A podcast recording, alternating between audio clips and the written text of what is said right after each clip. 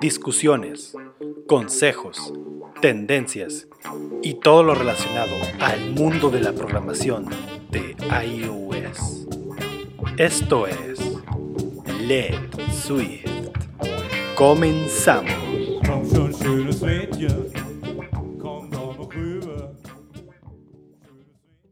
Hola, ¿qué tal? Bienvenidos a Let's Sweet Podcast. Yo soy Pete y me da mucho gusto saludarlos. Y como todos los episodios, me acompaña mi compa Ángel Morales. ¿Qué tal, Ángel? ¿Cómo estás? ¿Qué tal, Pete? Pues ahí vamos. ya sabes, cuando toca hacer liberaciones, cómo se pone el asunto. Medio estresante, pero todo bien en general. Siempre, siempre cuentan uno historias de terror, ¿no? Sobre cuando vamos a liberar la producción o cuando estás en, arreglando bugs, ¿no? ¿Cuántas historias nos salen? Sí, no, ¿para qué te cuento? Sí. Oye, pues este, el, día de hoy vamos a, darle continuidad, ¿no? al capítulo pasado, en donde estuvimos hablando sobre desarrollo de UI. Tocamos de manera general eh, los tipos que existen para desarrollar UI en, en, iOS, sobre todo, bueno, más orientado a UIKit, que es lo más conocido ahorita. Pero obviamente, pues hay mucho de qué hablar en este tema, ¿no? Habría para varios capítulos, ¿no? Y pues creo que no queríamos dejar pasar la oportunidad de, cubrir otras cosas, ¿no? Que no son necesariamente iOS, ¿no? Porque el ecosistema de Apple pues ya se ha vuelto muy variado, ¿no? Entonces hoy vamos a hablar sobre un poco más relacionado a, a un Universal Apps, ¿no? O tratar de hacer apps de manera más, más general, ¿no? Que con un solo código pues ya puedas aventarte varios desarrollos ¿Cómo la ves, Ángel? Exactamente, no, y tú lo has dicho, o sea, el ecosistema de, Apple sí ofrece diferentes plataformas, ¿no? Ah, no nada más tenemos este, los iPhones, también tenemos iPads, tenemos las Macs. Ahora recientemente tenemos los smartwatches, uh, los relojes inteligentes, y también este, las televisiones que ha sacado Apple, los tvOS. Entonces ya tenemos diferentes plataformas en las cuales podemos este, desarrollar aplicaciones. Y eso es de lo que vamos a hablar hoy, ¿no? Sí, así es. Este, incluso ahí también el mismo iOS ya, ya se tuvo que dividir, ¿no? Porque el iPad se lo pidió, ¿no? Entonces ya se deriva a un iOS muy específico para las iPads que ya casi están haciéndose una computadora según pues el marketing de Apple. Y pues bueno, eso trae pues muchos otros proyectos, ¿no? Que se van a tener que estar manteniendo en esas plataformas, ¿no? Exactamente.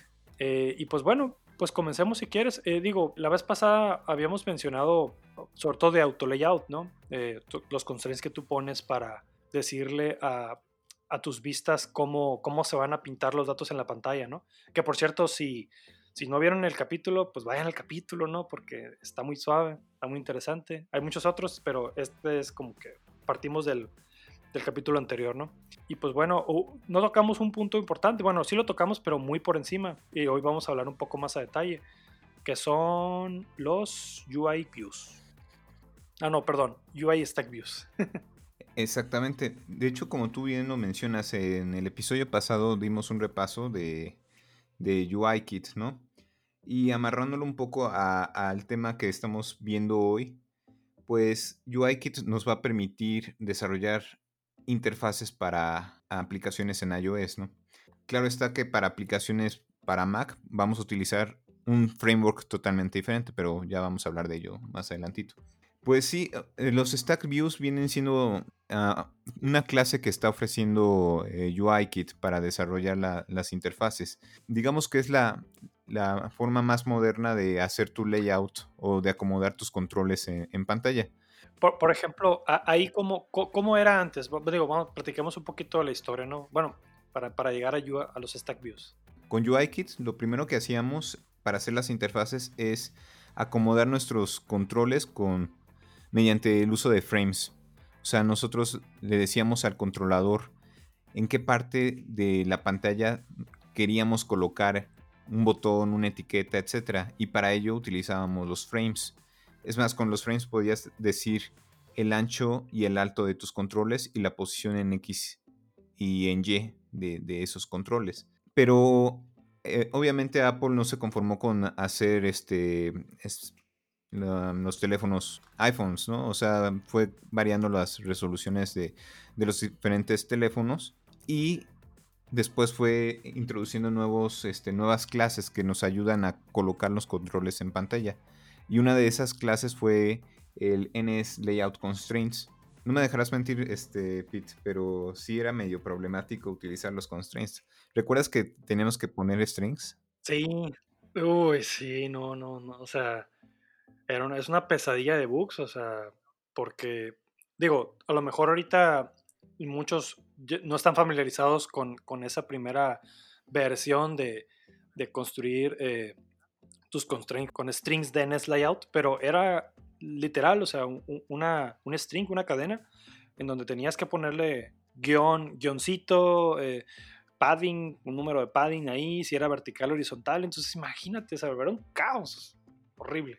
Exactamente, es que con los strings de tú indicabas la posición de tu control, ¿no? O sea, decías, ah, va a tener cierto padding, como bien decías, un padding horizontal y un padding vertical. Y eso lo ponías este, en tu string. Pero, o sea, no, realmente no, no era como que la manera más conveniente para, para diseñar tu layout. Sí, vamos a suponer, bueno, vamos a decir que fue como una primera versión, ¿no? una versión beta de lo que, de lo que después vino, ¿no? Con, con los constraints. Así es. En total de que yo siento que Apple vio como que esa clase no era lo suficientemente útil. Bueno, sí era útil, pero eh, estaba presentando como muchos problemas para los desarrolladores. Y es ahí cuando sacó una nueva clase que son los anchors. y con los anchors es más sencillo establecer tu, layout. O sea. Y a ver, y, y, por ejemplo, digo, para los que a lo mejor no, no, no estén tan familiarizados, ¿no? ¿Qué, viene siendo un anchor? Los anchors ofrecen como una facilidad para definir tu, layout. Por ejemplo, tienes tu etiqueta y tú estableces diferentes anchors, ¿no? Entonces un anchor tiene que ser de distancia horizontal, una distancia horizontal de tal magnitud comparada con...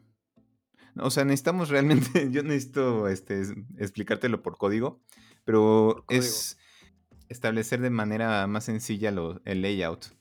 Sí, digo, poniéndolo en palabras más, más, concretas es, digamos, eh, en vez de tener ese monstruo de strings, eh, lo que utilizas bueno, con, los anchors es literalmente eh, hablar en relación a la posición o, al lado de del otro view. Por ejemplo, si vas a posicionar un view arriba y abajo, bueno, dos botones, ¿no? Uno arriba y uno abajo. El de abajo bueno, por ejemplo, el de arriba va, a hacer relación a colocarse, por ejemplo, respecto al top de la supervista. Es decir, si tu supervista es un, digamos, la, hoja en blanco, ¿no? De tu screen y tú le pones el, botón, pues el botón se va a relacionar X cantidad de puntos eh, sobre, eh, sobre, sobre la parte de arriba, sobre el top, ¿no? Y así le dices también sobre el bottom, ¿no? O este, para referirse a la derecha o a la izquierda, los leadings y los trailings, ¿no? Es más o menos esa, esa, esa, forma, ¿no? Y de igual manera ya cuando pones otro, otro, otra subvista, esa subvista tú le dices, ¿sabes qué? Ahora eh, vas a ponerte eh, en el bottom del botón que acabo de poner antes y te vas a separar X cantidad de, de, puntos, ¿no?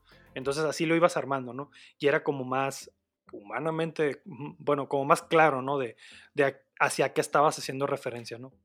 Muchísimo más claro. Exactamente, más sencillo de escribir, ¿no? Em, ya no tenías que establecer esa relación con, los strings. Con los anchors se facilita mucho establecer esa relación entre los controles, ¿no? Así es.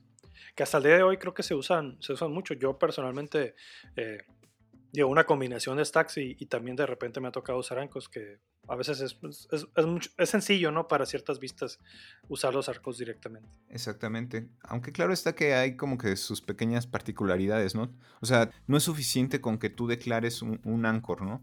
Tienes que asegurarte de activarlo. Ay, sí, es cierto. De hecho, tengo siempre como helper class, que un día, a ver si, si comparto... Eh, documentación, no, no, he tenido el tiempo, ¿no? Pero así como subir un, pequeño proyecto open source de, de, esas librerías que, bueno, esas clasecitas que yo, que yo fui armando. Y precisamente dentro de esa clase siempre tengo como que el inicializar, bueno, no me acuerdo el nombre, es un nombre larguísimo, ¿no? Layout constraint, no me acuerdo la verdad el nombre, pero el punto es que le tenías que poner igual a false porque si no, no te respetaba los, los constraints, ¿no? Y, y, se hacía un caos, ¿no? Y era bien difícil encontrar el problema, ¿no? Sí, no. O sea, y eso mismo, ese mismo detalle lo presentan los NS Layout Constraints, ¿no? Uno tiene que asegurarse de activarlos. Porque si no lo haces, tú realmente no vas a ver ningún cambio en tu, en tu layout. Ajá, sí. Que, que, digo, que estemos claros, ¿no? Utilizar los anchors son parte del NS Layout Constraint, ¿no? O tú vas a crear constraints, pues tienes que eh, incluirlos dentro de, de, un conjunto, de una lista de NS Layout Constraints, ¿no? Así es, exacto. y aquí un detalle este, interesante que, que vale la pena mencionar, o sea, no vayamos a caer en el error de combinar, por así decirlo, ¿no? Ah, me refiero a, a, que en el mismo controlador usemos frames y además usemos constraints y además usemos este, anchors. No, no, no, no, por favor, no. Se vuelve una pesadilla, la verdad. Sí, no, hay, que ser homogéneo, ¿no? Digo, los frames, pues, si acaso necesitas, aunque no recomiendo personalmente.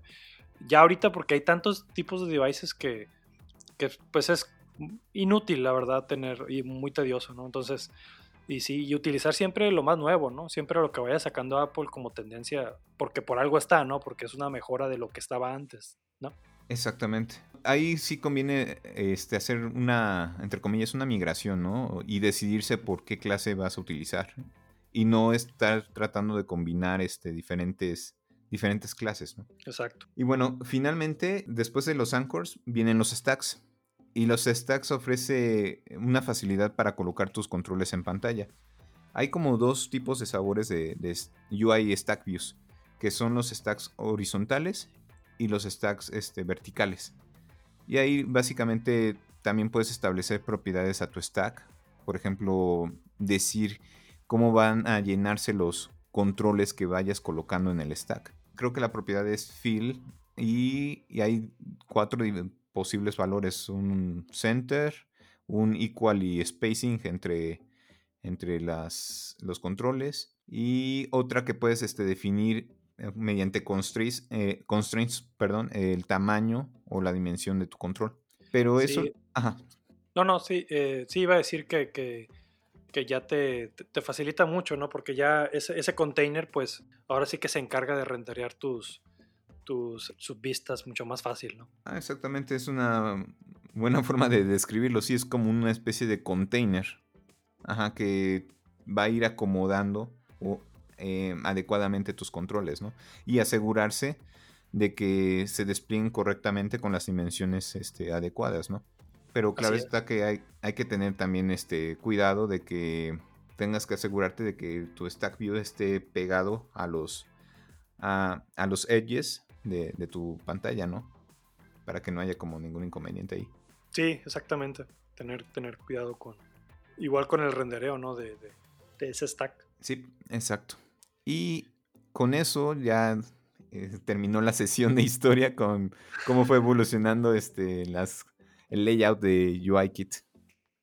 Sí, la, la, verdad es que pasó por, ahora sí que como Freezer, ¿no? Pasó por muchas transformaciones y creo que ahorita creo que ahorita ya está, o, sea, llegó a un punto que, que, de hecho sirve como base para lo que más adelante vamos a hablar, ya muchos se han de imaginar qué. Y bueno, eh, antes, de, antes de saltar a eso, también creo que hay otro, hay otro digamos, tema importante dentro de, de la creación de UI, que bueno, que vamos a mencionar ahorita, ¿no? Y no lo habíamos mencionado casi, casi en absoluto la vez pasada. Por ejemplo, Ángel, mm, ¿te acuerdas hace 10 años cuántos devices había ¿Cuántos tipos de devices había de iOS? Pues nada más sería, ¿qué, será un iPhone 4G? Bueno, 3G. Sí, no, un iPhone, o sea, un iPhone, un, iPod y un, y un iPad, ¿no? Y uno era de 3.5 pulgadas y el otro era de 9, ¿no? 9.7. Ajá. Y ya, tan tan, ¿no? Entonces, por eso es que la gente utilizaba frames directos porque pues ahí ponías pixel perfect las cosas, ¿no? Ahora, ahora 2020, ¿no? 10 años después. ¿Me puedes decir cuántos, cuántos devices existen ahorita de iOS? No, olvídate. no, es una infinidad, ¿no? O sea, son, son, son demasiados, ¿no? O sea, partiendo de que. ¿Cuántos iPads existen ahorita? Por ejemplo, que, que, Apple le da soporte a iOS 13, ¿no? Que al día de grabación de este video. Que, que yo tengo aquí, digo, tengo mi acordeón, ¿no? O sea, cinco tipos de iPad. Y tengo como, no sé si 10 tipos de, de, de, iPhones, o sea, que son soportados. Desde el iPhone SE, el chiquito, no, no el nuevo que acaba de salir, hasta el 11 Pro Max Z, ¿no? O sea, son, son, son una barbaridad, ¿no? Y entonces, pues obviamente mantener tantos, tantos dispositivos, pues Apple tuvo que, que ingeniárselas, ¿no? Para, para estandarizar las cosas, ¿no? Y esa estandarización es lo que se le conoce como size classes. Size classes, para los que no lo conozcan, es un concepto, digamos, de ahora sí que encasillar a los devices en clases, vaya la redundancia, no clases de programación, sino liberal, literalmente este, categorización de las diferentes pantallas. Y digamos que existen cuatro categorías, ¿no? repartidas en, en lo que sería la altura del device y el ancho del device, y versus si es eh, regular o compacto. ¿A qué me refiero con esto? Básicamente, para que se den una idea así un poco general, lo que hace, lo que le indica al, a iOS eh, cómo debe desplegar las cosas, en el sentido de que si hay suficiente espacio para hacerlo o no, o dicho de otra manera, si tienes espacio como un, kind of iPad, bueno, pues vas a referirte a regular, ¿ok? A la parte eh, del regular class con alguna de tu anchura o altura. vamos a ver qué es eso. Y de igual manera, también considerando las, los tipos de orientación del teléfono. O sea, si está en modo landscape o está en modo portrait, ¿no? O sea, ahora sí que de, vertical o horizontal, ¿no? Bueno, todo eso conjuga un montón de combinaciones que al final de cuentas, y es muy utilizado sobre todo, por ejemplo, a poner un ejemplo, ¿no? Si ustedes entran en la aplicación de, de, settings, ustedes van a dar cuenta que en iPhone 8 y en iPhone 8 Plus funcionan de manera diferente.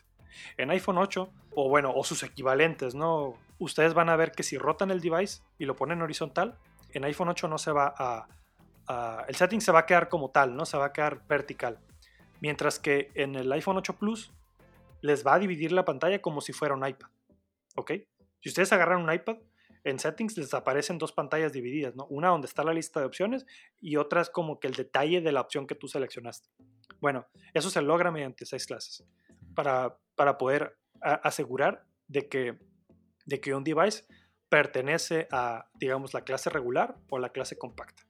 Y la clase compacta, digo, eh, de manera muy general, habla sobre más hacia orientado hacia, hacia los iPhones, pero no necesariamente, bueno, sí, prácticamente todos los, los iPhones son, tienen al menos una categoría de compacto. Y bueno, con todo esto, pues ya tú puedes jugar, ¿no? Tú ya puedes hacer diferentes eh, aplicaciones en donde tú puedas ver si, si necesitas rotar la, bueno, al momento de rotar, por ejemplo, que tus objetos en la pantalla se distribuyan de manera horizontal o de manera vertical, o escondas alguna, algún, alguna subvista, porque a lo mejor el tamaño horizontal no es suficiente o, no importa en ese caso, etc. Y bueno, eso también lleva otro nivel de complejidad todavía si lo llevamos a, la parte de iPad que soporta el Split View. Eh, ahí pues también puedes hacer diferentes combinaciones, ¿no? Porque por ejemplo, cuando tú tienes una app en Split View, la parte angostita del Split View, por ejemplo, donde tienes alguna tarea, pues se te va a abrir como una especie, por ejemplo, abres una lista o, una app que, que, tenga como una lista, se te abriría como si como si tuvieras una ventana de, una app de iOS. No sé si me explico. ¿No? Entonces, ya ahí se abre un mundo de posibilidades a lo que tú puedas trabajar con, con, tus aplicaciones, ¿no? Entonces, sí, digamos que la parte de, esas clases te ayuda mucho a, mantener un orden sobre cómo distribuir todos los componentes de, tus vistas en, eh, en tus aplicaciones. Sí, totalmente de acuerdo. Y con los size clases realmente se evitan eh, esos, entre comillas, dolores de cabeza de definir un storyboard por plataforma, ¿no? Ya no es necesario tener tu storyboard para iPad, em, no es necesario que tengas otro storyboard para un iPhone SE u otro storyboard para el iPhone X. O sea, ya puedes trabajar sobre un storyboard que utilice size clases y adaptarlo a iPad, iPhone y aparte si rota o no rota, ¿no?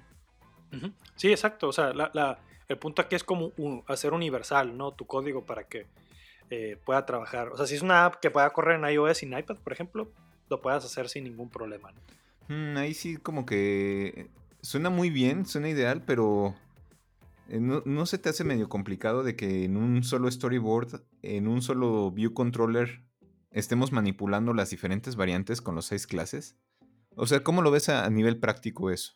Bueno, de, todo depende, ¿no? Pudiera, digo, por ejemplo, yo, yo normalmente, te digo, no utilizo storyboards, como ya lo mencioné en el capítulo pasado, pero, pero sí, va a depender mucho, si, si, si tu aplicación, por ejemplo, es demasiado orientada, por ejemplo, hacia, hacia iPad, por ejemplo, quizás a lo mejor, no sé, no pudieras crear diferentes, ahí sí a lo mejor pudieras crear un storyboard diferente o, crear una especie de vista especial para tu, para tu versión de iPad porque a lo mejor puede ser demasiado compleja, ¿no?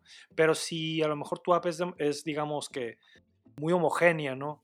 Tanto en iOS como en iPad y lo único que a lo mejor cambia pues son paddings, por ejemplo, para mostrar el mismo contenido, pero que no se vea estirado, ¿no? Porque, digo, por ejemplo, hay, haciendo un contraejemplo, ¿no? Si tú de repente ves una app de Android en, en, algún, alguna tablet, normalmente tienden a, estirar las apps, ¿no? A verse como una lista gigantesca, eh, horizontalmente. Entonces, con esto, digamos, mitigas, ¿no? Es una, es una opción y como ya les mencioné que a lo mejor puede ser puede ser, puede llegar a ser engorroso por tantas combinaciones de tantos devices que hay, pero digo, es una opción más y puedes evaluarla si, si así lo necesitas y, tu proyecto no, no se ve eh, demasiado complejo ¿no? para llenar tu biocontroller de, de muchas validaciones de seis clases. Ah, exactamente. Es que aquí como que la inquietud que yo tengo es que eh, si tú trabajas, por ejemplo, en un storyboard que tenga este, seis clases, que tú termines modificando algo eh, para la variante iPhone y le termines este, afectando al iPad, ¿no? O sea, ahí también tendrías que tener como... Tendrías que ser cuidadoso en no afectar a otras plataformas, pero bueno, eso ya lo podremos... Sí, pues ya, ya, entraría cuestión más de diseño, ¿no? Si estás trabajando con un equipo, a lo mejor eh, discutir esos trade-offs, ¿no? De decir, oye, pues este, por ejemplo, ¿no? Hablo, hablo de un proyecto donde yo estoy ahorita, decidimos trabajar en proyectos diferentes dentro del mismo workspace en Xcode para no tocar la UI de, diferentes tipos de usuarios, porque a lo mejor en este caso hay diferentes tipos de usuarios y cada usuario ve cosas diferentes. O sea, ve la misma información, pero de manera diferente y con permisos y opciones diferentes. Entonces, en vez de estar parchando tu código con if else a cada rato, pues es mejor, ok, bueno, este, este usuario ve este bonche, este otro usuario ve este otro bonche y este ve otro y trayéndolo al, ejemplo de seis clases, pues pudieras hacer algo parecido, ¿no? Y ya digamos, ahora sí que separar, si está demasiado mezclado, pues ya separar una de otra, ¿no? Oye, eso suena interesante, ¿no? Hacer como una especie de subproyecto dentro de tu workspace, ¿no? Destinado para iPad. Sí, ahí luego platicamos más al respecto sobre, sobre eso, porque yo, yo lo apliqué, la verdad, está muy interesante, ¿no? Tiene, como todo en la vida, trade-offs, en donde puedes, digamos, entre comillas, eh, como que pareciera que estás repitiendo pistas o código, pero, pero a largo plazo sí te benefician muchas cosas, ¿no? Porque no rompes en cada cambio el proyecto. Sí, definitivamente. Ok, y bueno, ya nomás para mencionar rapidito, ¿no? Ahorita hablamos sobre UIKit, ¿no? Pero, pero ¿qué más hay, eh, Ángel? Pues para las plataformas Mac, las computadoras Mac, pues tenemos lo que es el AppKit, ¿no? El, digamos que es el hermano de UIKit, que tiene este, su familia de clases muy parecidas a, las que ofrece UIKit, pero ya versión Mac. Por ejemplo, nosotros tenemos NS, NS Stack Views en AppKit y en UIKit tenemos UI Stack Views. Entonces, realmente la funcionalidad es muy parecida una con respecto a la otra. Eso por la parte de, las computadoras Mac, ¿no? Para los Watch OS, o bueno, los relojes de, Apple, tenemos el framework WatchKit, que ya ofrece su familia de, clases para desarrollar interfaces, ¿no? Sí, se volvió muy popular, ¿no? Eh, yo tengo uno ahorita aquí y la verdad es que, digo, fue bien recibido, ¿no? Entonces, la comunidad de, desarrolladores pues le ha metido eh, pues buena mano ¿no? a todas las apps de, de WatchKit. Ya ni te quiero contar, pero yo me fui con la competencia. Híjole. Despedido. ¿Qué te compraste? A un Galaxy Active. Órale. Luego hacemos un duelo aquí de, relojes, ¿no? A ver cuál. a ver cuál es mejor. Va, va. Muy bien, pues digo, sí, hay más de qué platicar, ¿no? Digo, que cada, pues ahora sí que eh, ecosistema tiene su, su o tenía su, su, propio framework de desarrollo, ¿no? Pero también hay, ahorita, bueno, en 2019, el año pasado, se liberaron dos nuevas maneras también de, de, de trabajar, ¿no? Con, con, la, con aplicaciones universales, ¿no? Una es, eh, es lo que se le conoce como el framework de, bueno, Catalyst, que básicamente se enfoca mucho a lo que Apple está haciendo con su movimiento de, traer valor como una computadora, el iPad Pro, ¿no? En donde tienen, hasta incluso lo mencionaron, ¿no? O sea, como que su propio browser de Safari ya es un desktop class, ¿no? Entonces ya no, ya no te muestra las apps como si, o, las páginas como si fueran versiones de mobile, sino te las muestra como si estuvieras en una computadora de escritorio, ¿no? Y, y a su vez eso trae que muchos desarrolladores empiezan a trabajar con iPad, pero también está el tema de, bueno, esta app está muy padre, quiero ahora crearla en Mac. Híjole, pero pues ¿cómo le hago, no? Porque pues ahora tengo que mantener dos proyectos, Lo cual tenía que hacer así porque tenías UIKit o tenías AppKit y no tenías de otra. Y con Catalyst, que no digo, vamos a tocar muy leve, ¿no? Porque hay mucho de qué hablar sobre Catalyst. Básicamente es traer un proyecto de iPad a Mac de la manera más fácil que se pueda. Digo, suena muy sencillo, pero obviamente hay, hay cosas que hay que considerar. Por ejemplo, como que eh, hay ciertas capacidades de, hardware que el iPad soporta y, y, la Mac no. Por ejemplo, la rotación, ¿no? O, eh, bueno, no recuerdo algunas otras, pero, por ejemplo, si tú abres la aplicación de Reminders, básicamente se ve idéntica en iPad, iPadOS y en, y en macOS. ¿Por qué? Por eso, porque está literalmente portada con Catalyst, ¿no? Entonces, eso, por ponerte un ejemplo claro, bueno, así como un número, un 80-90% de tu código ya está hecho. Solo hay que exportarlo, ¿no? Y mediante Xcode lo puedes hacer muy sencillo. E incluso lo, cool de esto es que tú puedes crear un, un archivo, el binario, el punto IPA, que es el que va a la App Store y que es el ejecutable, entre comillas, de, de tu aplicación y te crea también un proyecto de Mac directamente en el mismo proyecto. Está muy padre. Uy, sí, suena interesante. Sí, luego lo hablamos con más detalle, pero igual y, y chéquenlo porque la verdad es que si estás trabajando con una app que ya está muy bien consolidada y que tú dices, sabes que esto tal cual pudiera ser una app de Mac directamente, nomás le falta la ventanita, puedes checar Catalyst porque te, te va a ayudar mucho para portar más fácil tus apps de, de iPadOS a, a Mac. Y es exclusivamente para eso, ¿eh? Digo, si tienes una app de iOS y la quieres portar a Mac, pues primero tendrías que crear tu versión de iPad y después hacer tu versión, o sea, ya con Catalyst para Mac, para sí, para Mac. Y bueno. Entonces, hasta ahorita de lo que hemos visto es que cada plataforma tiene su framework, ¿no? Para desarrollar interfaces. Así es.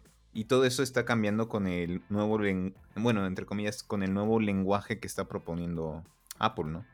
Sí, así es, como que, o sea, ya se les hizo bolas el engrudo, como dicen, con tantos devices. Entonces, ya es como, bueno, vamos a presentar una, opción más concreta, más fácil de usar, en donde de un botonazo, a lo mejor, entre comillas, puedas presentar eh, tu misma aplicación para varios sistemas, ¿no? Porque ya, o sea, hasta tvOS está, está en la jugada, ¿no? Y eso nos lleva al último punto, que pues ya lo hemos mencionado en algunos capítulos, ¿no? Que es SwiftUI, ¿no? Tal cual el framework. Eh, recuerden que tenemos una plática, el, primer episodio, este, si gustan verlo. Y aquí nomás mencionar pues que tal cual en SwiftUI tú puedes crear para todo.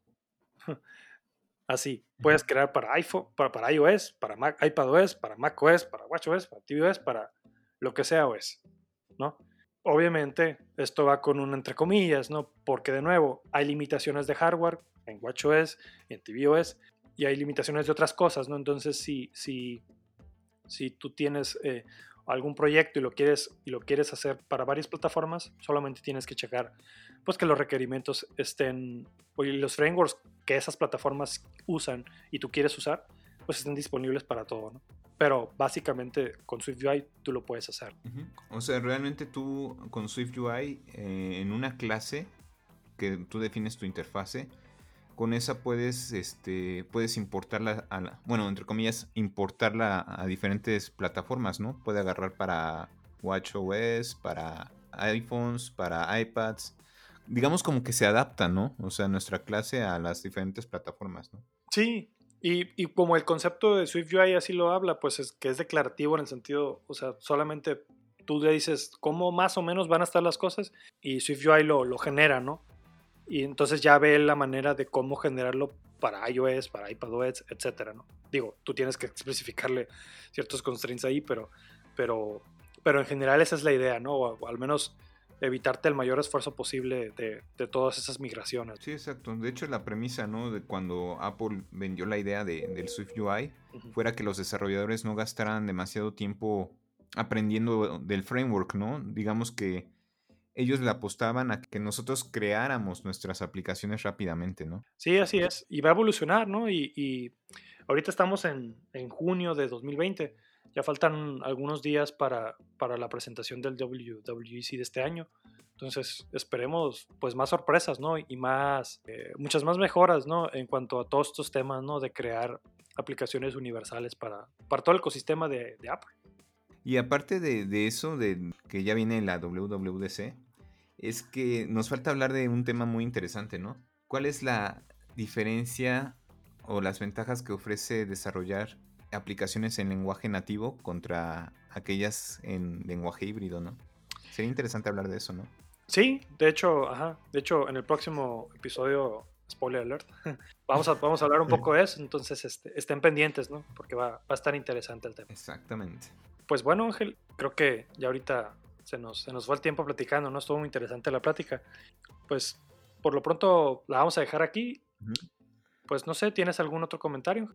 No, ninguno. Ya estamos esperando con ansias que llegue la conferencia de Apple a ver qué sorpresas nos tiene. Sí, así es. Y no se olviden de que aquí en Let's Sweep vamos a estar eh, hablando en la semana del WWDC. Vamos a estar tocando pues las novedades, ¿no? Lo, lo, lo principal de la keynote de Apple. Y pues eh, alguno que otra eh, información relevante, ¿no?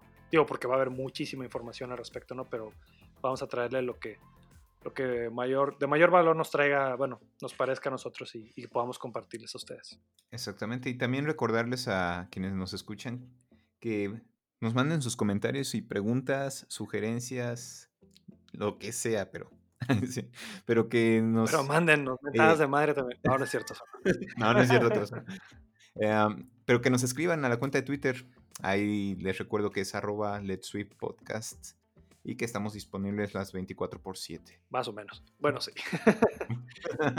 sí, sí, escríbanos y, cuéntenos si quieren que hablemos de algún tema en específico. Eh, ahí con gusto nos echamos un, repaso para, para, para traérselos. Pues bueno, esto sería todo. Entonces, les agradecemos su tiempo, y esperemos que les haya, les haya entretenido, les haya gustado este episodio. Eh, muchas gracias, Ángel. Gracias, Pete. Ahí nos estamos viendo. Un saludo a todos, gracias. Hasta luego. Saludos, bye. Muchas gracias por escucharnos. No olvides seguirnos en nuestras redes sociales, en Twitter como Pit500, Ángel Morales K y por supuesto, Let Swift Podcast. También Sigue a Ángel Morales K en su cuenta de YouTube. Nos vemos en el próximo episodio. Hasta luego.